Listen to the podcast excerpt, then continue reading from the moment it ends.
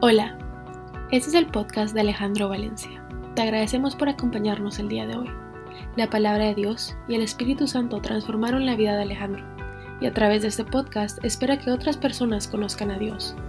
Nuevamente, gracias por acompañarnos y esperamos que disfrutes la charla.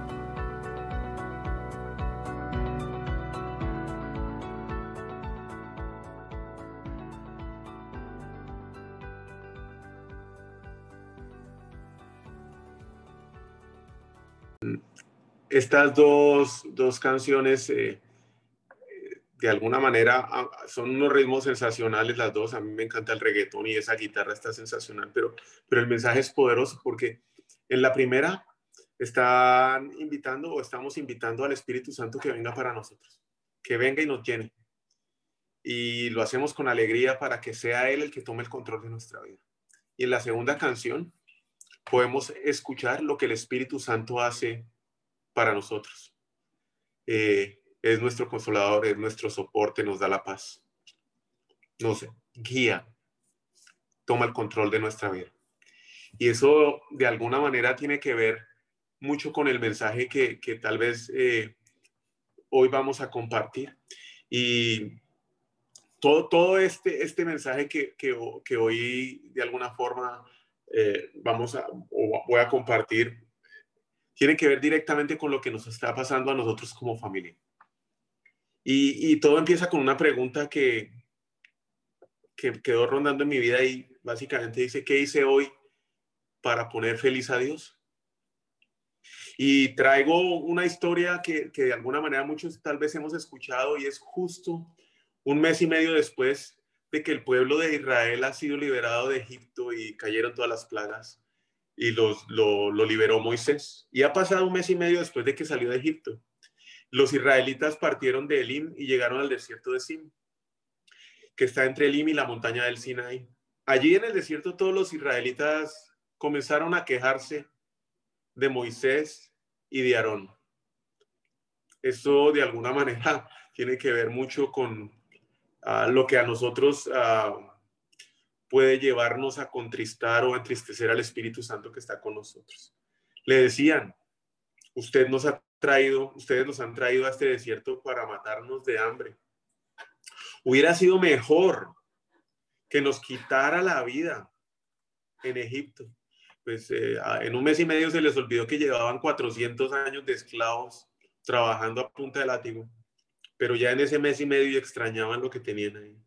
Allá al menos teníamos ollas llenas de carne y podríamos sentarnos a comer hasta quedar satisfechos. También recibían látigo, maltrato, abuso. No tenían libertad. Entonces Dios le dijo a Moisés, voy a hacer algo que el cielo, voy a hacer algo que del cielo les a comida todos los días. Todos los días. Los voy a bendecir. Pero la gente recogerá solo lo necesario para cada día. Y el sexto día podrán recoger el doble. Voy a ver si me obedecen o no. Obviamente sabemos la respuesta.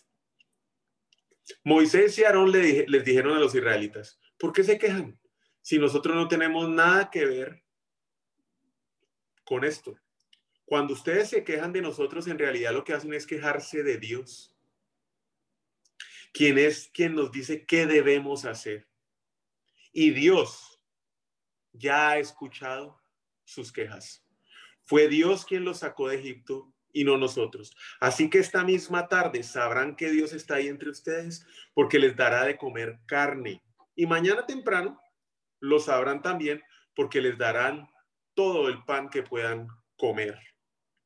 Después de esto, Moisés le ordenó a Aarón que reuniera a todos los israelitas para que se presentaran ante Dios, pues él ya había escuchado sus quejas. Dos veces, donde está confirmando que Dios escucha cuando hablamos, cuando nos quejamos, murmuramos.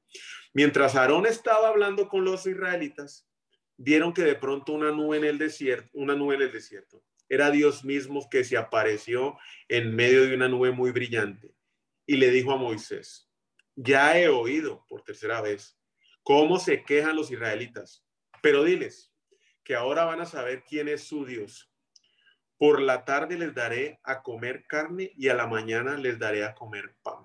Y así sucedió. Aquella misma tarde llegaron al campamento tantas codornices que cubrieron todo el suelo. Y a la mañana siguiente, todo el campamento estaba cubierto con un rocío que al evaporarse dejaba en el suelo algo blanco y pequeño parecido a migas de pan.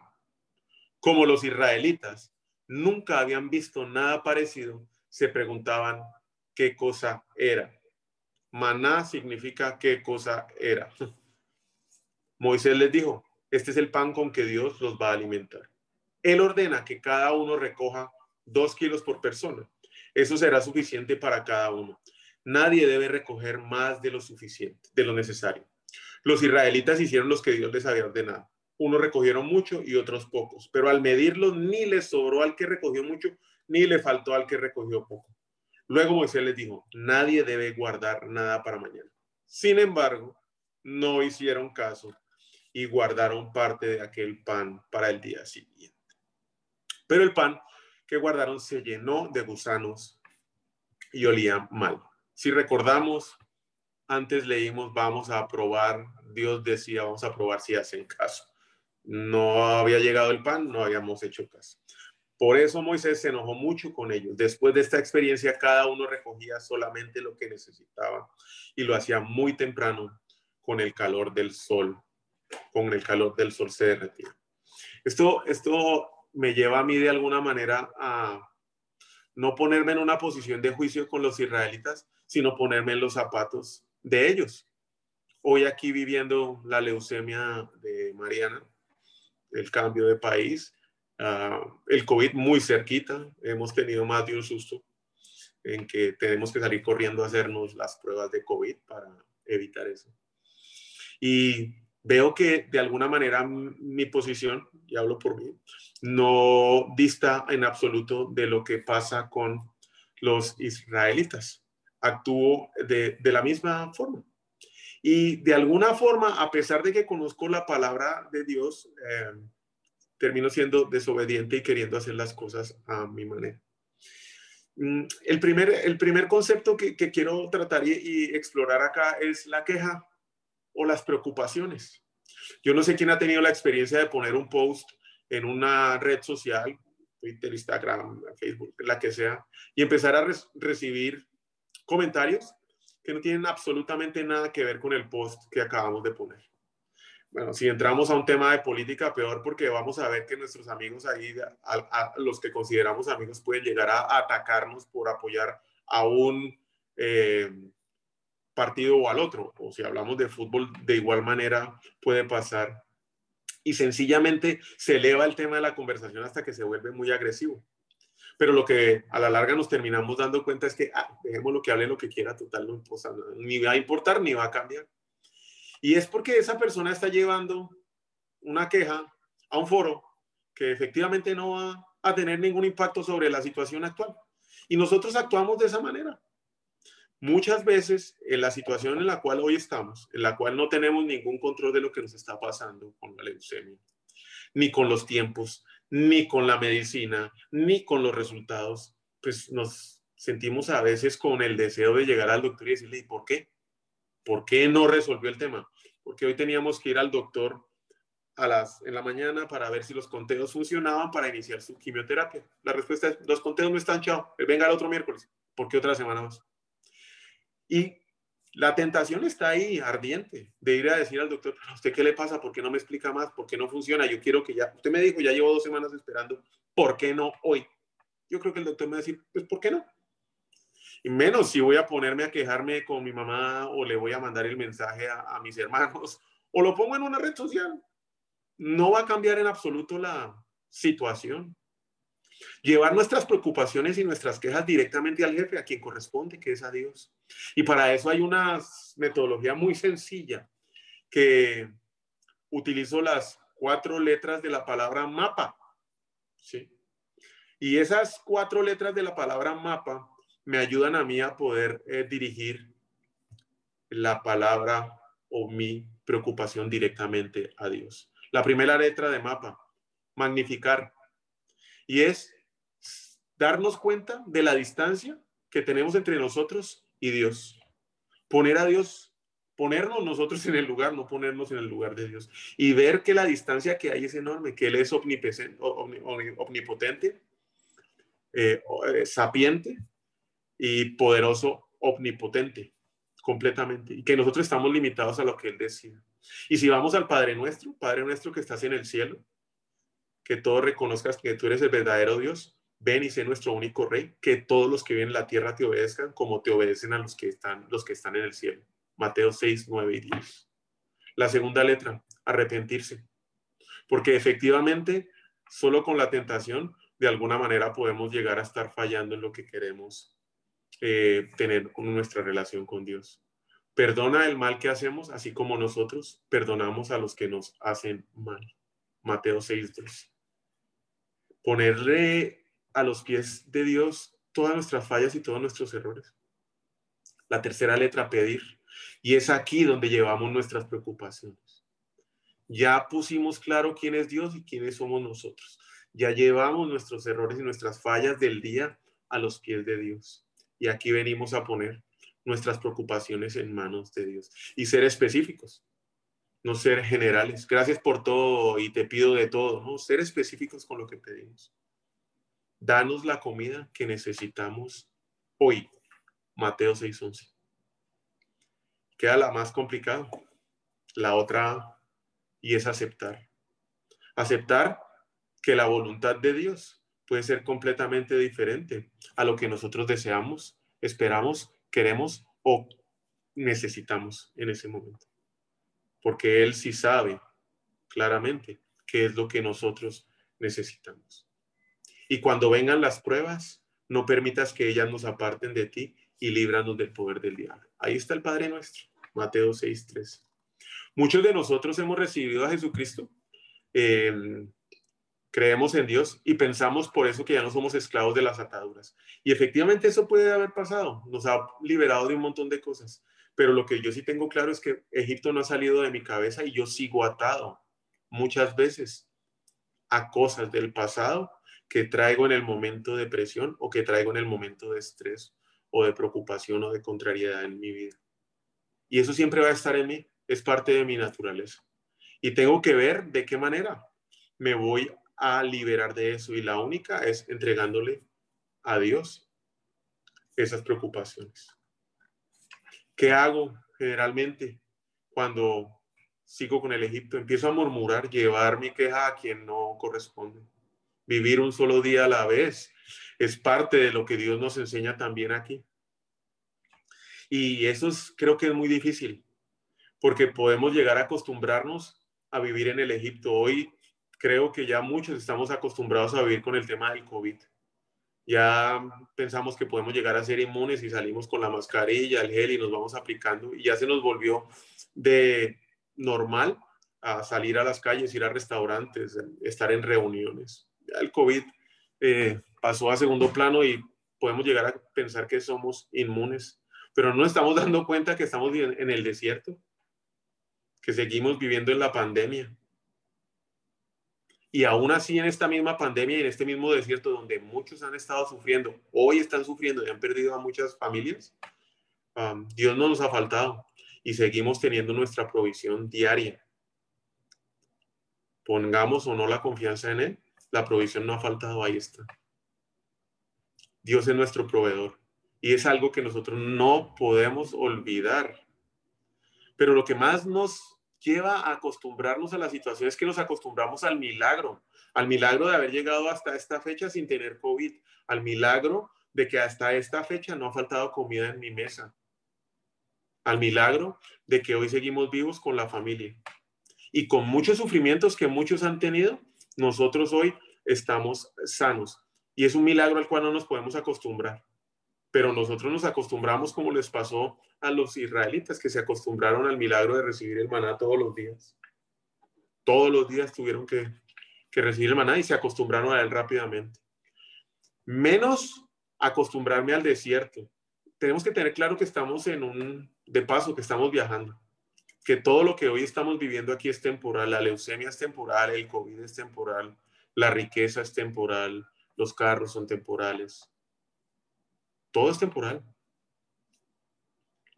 Estamos de viaje a la eternidad.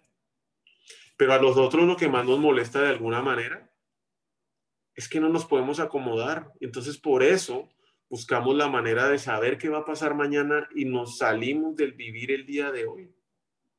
Porque queremos acomodarnos, queremos estar tranquilos, queremos saber qué va a pasar mañana, pasar mañana, para hoy poder estar tranquilos.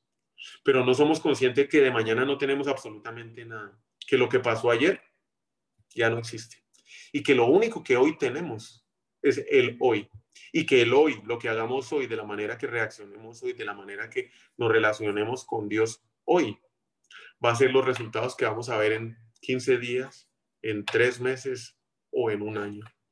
No me puedo quedar sentado hoy esperando o pensando qué va a pasar en tres meses si no estoy obrando exactamente el día de hoy. Por lo tanto, yo no me puedo acomodar nunca, y menos a un desierto. ¿Yo qué pienso? Pero que quiero hacer, pero no lo hago. Yo quisiera adorar a Dios siempre, como lo hicimos con las canciones cuando empezamos. En la abundancia es tan fácil como en la escasez. Y siempre nos acercamos a Dios buscando, pocas veces adorando.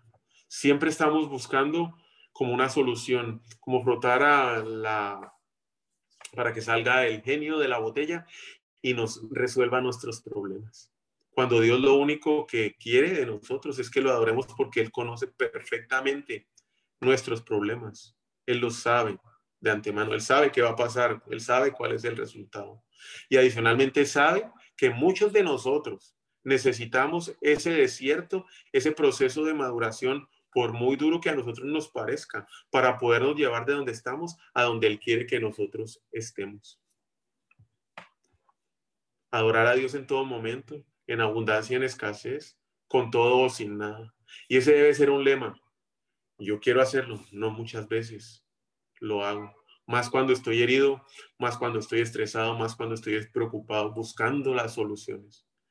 Y yo ya he visto esos milagros y cuando no tengo ni idea qué hacer, entro de rodillas a, lavarlo y he visto que de alguna manera el problema completamente se resuelve sin que yo haya hecho ninguna gestión.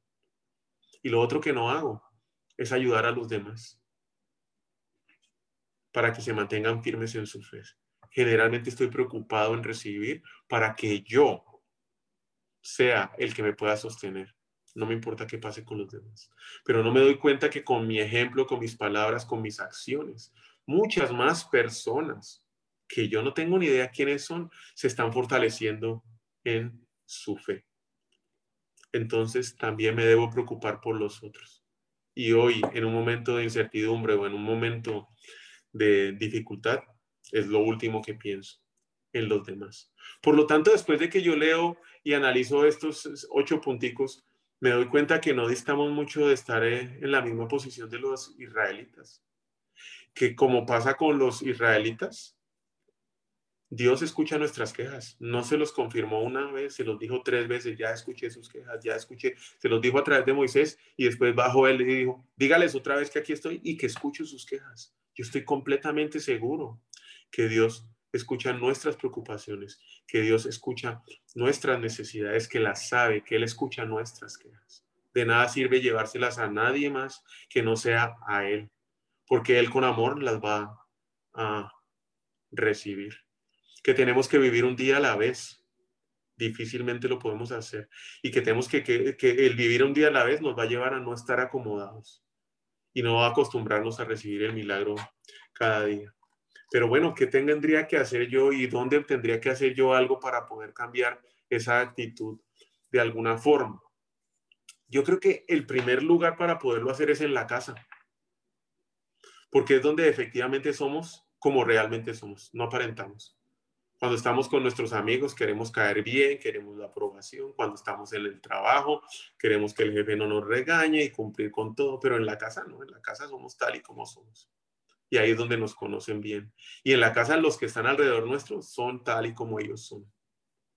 Y muchas de las actitudes que ellos tienen hacia nosotros, nuestros esposos o nuestras esposas, nuestros hijos, no van a ser lo que queremos oír, van a ser tal y como ellos son. Y efectivamente no son como nosotros. Nuestros hijos no obran o no operan o no hacen las tareas de la misma manera como nosotros esperamos que lo hagan. Pero aún, aún así los amamos, claro. Pero ahí se empiezan a, a ver nuestros rasgos interiores como la impaciencia, el mal genio y muchos de esos frutos que hemos venido cultivando fuera, no en nuestro mundo interior. Y yo creo que ese es el lugar donde nosotros podemos construir fuertemente la relación con Cristo. La palabra de Dios en 1 Timoteo 4:16 dice, ten mucho cuidado de cómo vives lo que enseñas.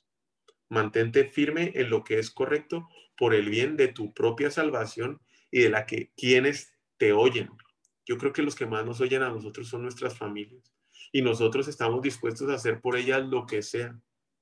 Y muchas veces preguntamos por qué nuestro hijo no sigue a, Dios, por qué nosotros con ese anhelo y oramos y pedimos para que nuestros hijos, para que nuestra esposa, para que nuestro esposo se acerque a Dios de la manera como tal vez nosotros pensamos.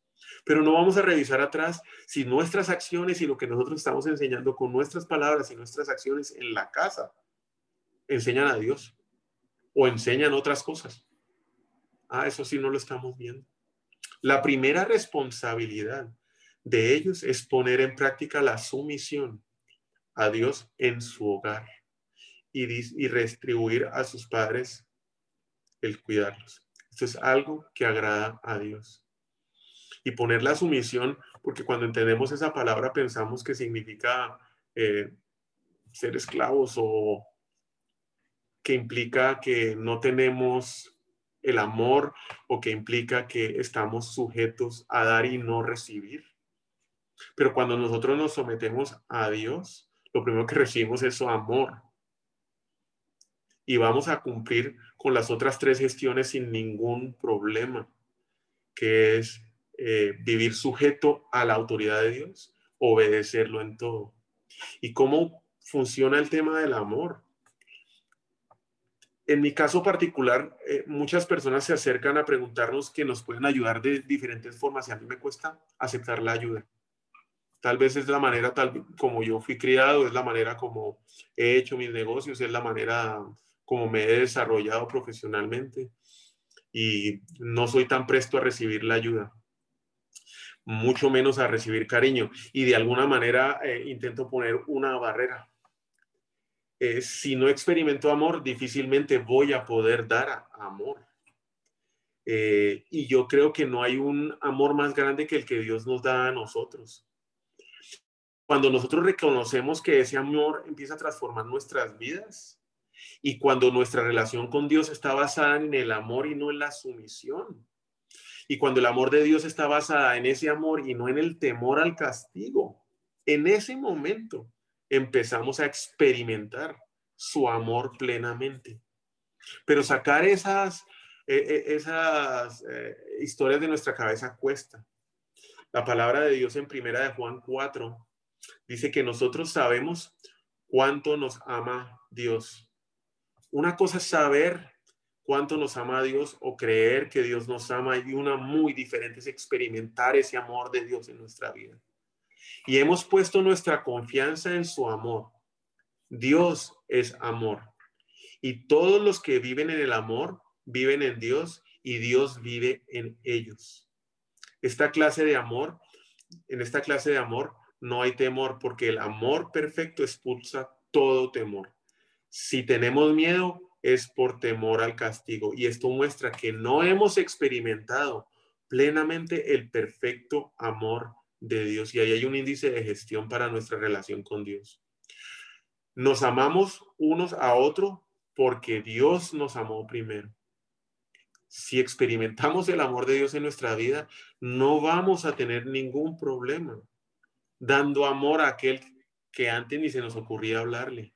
Si alguien dice, amo a Dios, pero odio a otro creyente, esa persona es mentirosa. Segundo índice de gestión en nuestra relación de amor con Dios.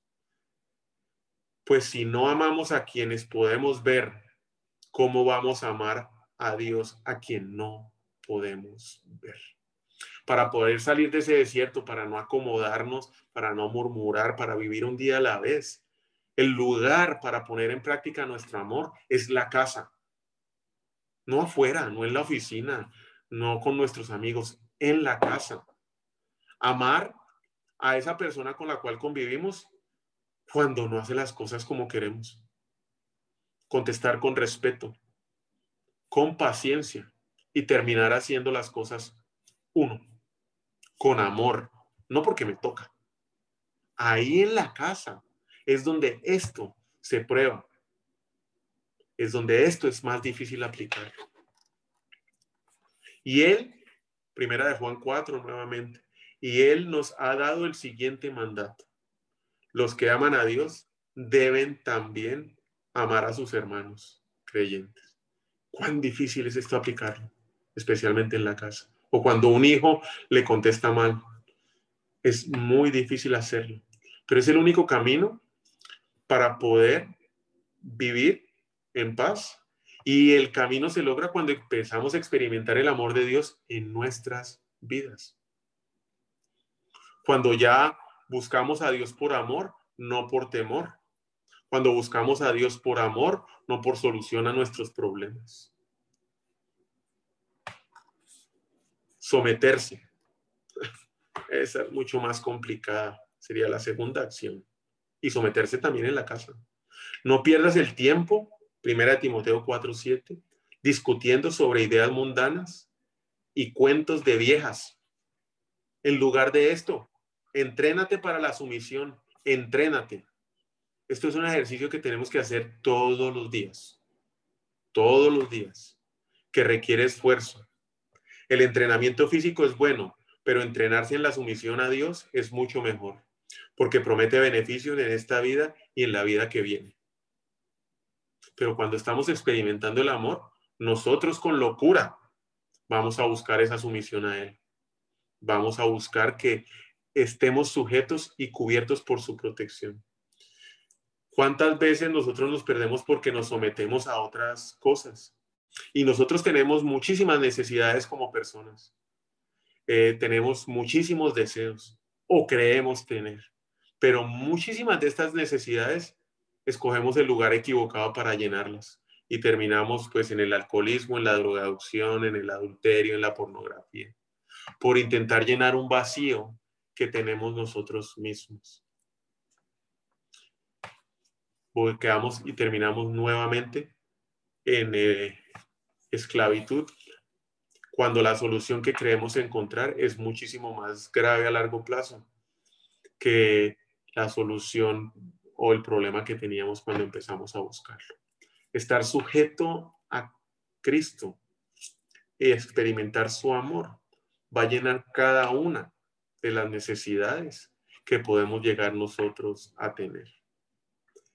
Experimentar el amor de Dios, estar sujeto a Cristo, nos lleva al tercer punto que es obedecerlo en absolutamente todo lo que nos pide que hagamos. Salmos 119, 57. Señor, eres mío. Prometo obedecer tus palabras. Consideraré el rumbo de mi vida y decidí volver a tus leyes. Me apresuraré sin demora a obedecer tus mandatos. Tus mandatos. Pero es que muchas veces cuando nosotros nos dicen sumisión y obediencia, ah, qué carga, nadie quiere. Nadie lo quiere hacer. Porque eso entendemos que puede implicar atadura, disciplina, castigo, no hay libertad cuando es todo lo contrario, cuando nos sujetamos a quien corresponde. Y ese que corresponde es Dios. Y nos sujetamos por las razones correctas, por su amor, no porque andamos buscando algo que Él nos resuelve. Empezamos a experimentar su amor con locura. Con locura nos vamos a sujetar a Él. Ni vamos a estar pensando si obedecemos o no. Nos dice brinque y vamos a estar a donde quiera. Y voy a estar brincando. Pero es que mantener este tipo de relación en el largo plazo es imposible si lo hacemos en nuestras propias fuerzas. Y aquí es donde las canciones del principio tienen un impacto muy poderoso en este mensaje. Porque nosotros en nuestras propias fuerzas no vamos a primero poder experimentar el amor de Dios, podemos experimentar el amor de mi esposa, de mis hijos, con mis amigos, ¿sí? Pero el amor de Dios no lo voy a poder experimentar en mis propias fuerzas. Estar sujeto a muchas cosas que me van a tener esclavo, pero no voy a estar sujeto a Dios que me va a dar libertad. Y obviamente no voy a obedecer si estoy sujeto a mis eh, pasiones, a mis deseos, a mis emociones para cumplir mis objetivos. Voy a estar ese esclavo, no voy a obedecer, ni siquiera voy a escuchar la, la voz de Dios. Si nosotros en nuestras fuerzas intentamos hacer esto, sí, seguramente vamos a poder arrancar, vamos a poder intentar mantenernos en algún tiempo con esto, pero en el largo plazo no lo vamos a poder hacer. Y por eso es que la intervención del Espíritu Santo en nuestras vidas es tan importante. Gálatas 5:16. Por eso les digo, dejen que el Espíritu Santo los guíe en su vida entonces no se dejarán llevar por los impulsos de la naturaleza pecaminosa. Romanos 8:14. Pues todos los que son guiados por el Espíritu de Dios son hijos de Dios. Al ser guiados por el Espíritu de Dios, al ser guiados por el Espíritu Santo, automáticamente, automáticamente empezamos a experimentar el amor de Dios en nuestras vidas. Nos vamos a sujetar con locura, vamos a obedecer absolutamente casi todo lo que nos diga o nos diga. Lo vamos a poder hacer en la casa y mantener nuestras relaciones con amor. Generalmente todas nuestras quejas las vamos a llevar a Dios y vamos a empezar a vivir un día a la vez. O sea que todo empieza por el Espíritu Santo. Y muchas veces lo que nosotros estamos intentando hacer es empezar para que se nos solucionen nuestros problemas, para que así yo tenga paz. ¿Cuánto es al contrario, todo empieza cuando yo recibo al Espíritu Santo, cuando yo recibo a Jesucristo en mi corazón. Voy a experimentar ese amor que no hay manera de expresarlo en palabras, que me va a dar paz, que me va a consolar en la tormenta, que me va a llenar, que me va a hacer fuerte para resistir, que me va a guiar en las dificultades, que me va a dar la sabiduría y el discernimiento para entender las situaciones, que me va a dar la tranquilidad para poder tomar las decisiones correctas cuando lo tengo que hacer, en el momento que tengo que hacer. Y así voy a poder contestar la pregunta con la cual tal vez inicié. ¿Qué he hecho yo hoy para poder hacer más feliz a Dios con mis acciones. En mis fuerzas, definitivamente creo que no lo voy a poder lograr o no lo voy a poder lograr en el tiempo. Pero cuando yo tengo al Espíritu Santo en mí, sé que lo voy a poder hacer. Voy a poder administrar correctamente mi dinero, voy a poder administrar correctamente mi tiempo, voy a poder contestar esa llamada tan molesta de la forma correcta como le agrada a Dios. Voy a poder atender la necesidad de la persona que se me cruza al lado con una sonrisa. No solamente le voy a decir Dios te bendiga y hay que te vaya bien, voy a poder sentir amor por esa y voy a estar conmovido por esa persona y voy a poder obrar y agradar a Dios con mis acciones todos los días. ¿Y debo buscar al Espíritu Santo todos los días? Yo creo que sí. Todos los días debo fortalecer mi relación con el Espíritu Santo. Todos los días lo debo hacer. Buscarlo en la mañana, buscarlo al mediodía, buscarlo en la noche. Él es una persona con la cual yo puedo tener una comunicación constante y directa. Y me preguntará, bueno, ¿y cómo podemos empezar a recibir al Espíritu Santo y recibir su guía? Pues yo creería que el primer paso para esto, y si no lo ha hecho, y lo invito a que hoy lo hagamos juntos, es aceptar a Jesucristo como su Señor y, Salvador. La Biblia dice que todos nos quedamos cortos en el estándar perfecto de Dios. Y aún así, Dios nos ama nunca vamos a poder llegar a la medida. Y ahí, aún así Dios nos ama. Incluso si hemos pecado, si pequé hace 25 minutos antes de empezar, o si estoy pecando ahorita y estoy pensando en lo que no debo, y si soy impuro, Dios igual nos va a amar. De hecho, Dios nos ama tanto y nos ha amado tanto que mandó a su único hijo a morir por nosotros para limpiar de nuestros pecados e incluirnos en su familia. Si nunca o si se siente que ha estado lejos de Dios, si quiere experimentar esa guianza, o, si nunca ha invitado a Dios a su corazón, lo invito para que hoy sea esa oportunidad de hacerlo. Y si las palabras de esta oración expresan lo que su corazón tal vez hoy siente, entonces permita que Dios sepa que al orarlas es como una forma también de decir, yo también te acepto, Señor Jesús. No sé qué le habrá dicho a usted hoy el Espíritu Santo, porque si sé que está escuchando es porque el Espíritu Santo está en usted. Y Él es el, es el que le guía, no soy yo. Yo absolutamente no soy nadie, pero yo sí procuro escuchar al Espíritu Santo. Entonces, si quiere, vamos a orar. Y es una forma de manifestar. Yo también, Señor Jesús, te recibo y te acepto. Querido Dios, no lo entiendo todo, pero te agradezco que me ames. Te agradezco que has estado para mí y que hayas enviado a Jesús a salvarme y no a condenar. Confieso que he pecado contra ti y admito que necesito a Jesús como mi Salvador. Quiero tener una relación con Jesús, Señor. Quiero seguirlo y hacer las cosas que Él me diga que yo haga. Quiero estar lleno del Espíritu Santo. Lleno del Espíritu Santo, Señor. Que el Espíritu Santo domine mis pensamientos, domine mis emociones, domine mi corazón. Te pido que me salves de mi pasado, de mis culpas, de mis errores, de mis malos hábitos, de mis pecados, de mis ataduras, de mis heridas y de mis complejos. Te pido que me salves para tu propósito, Señor. Quiero saber para qué me pusiste en esta tierra.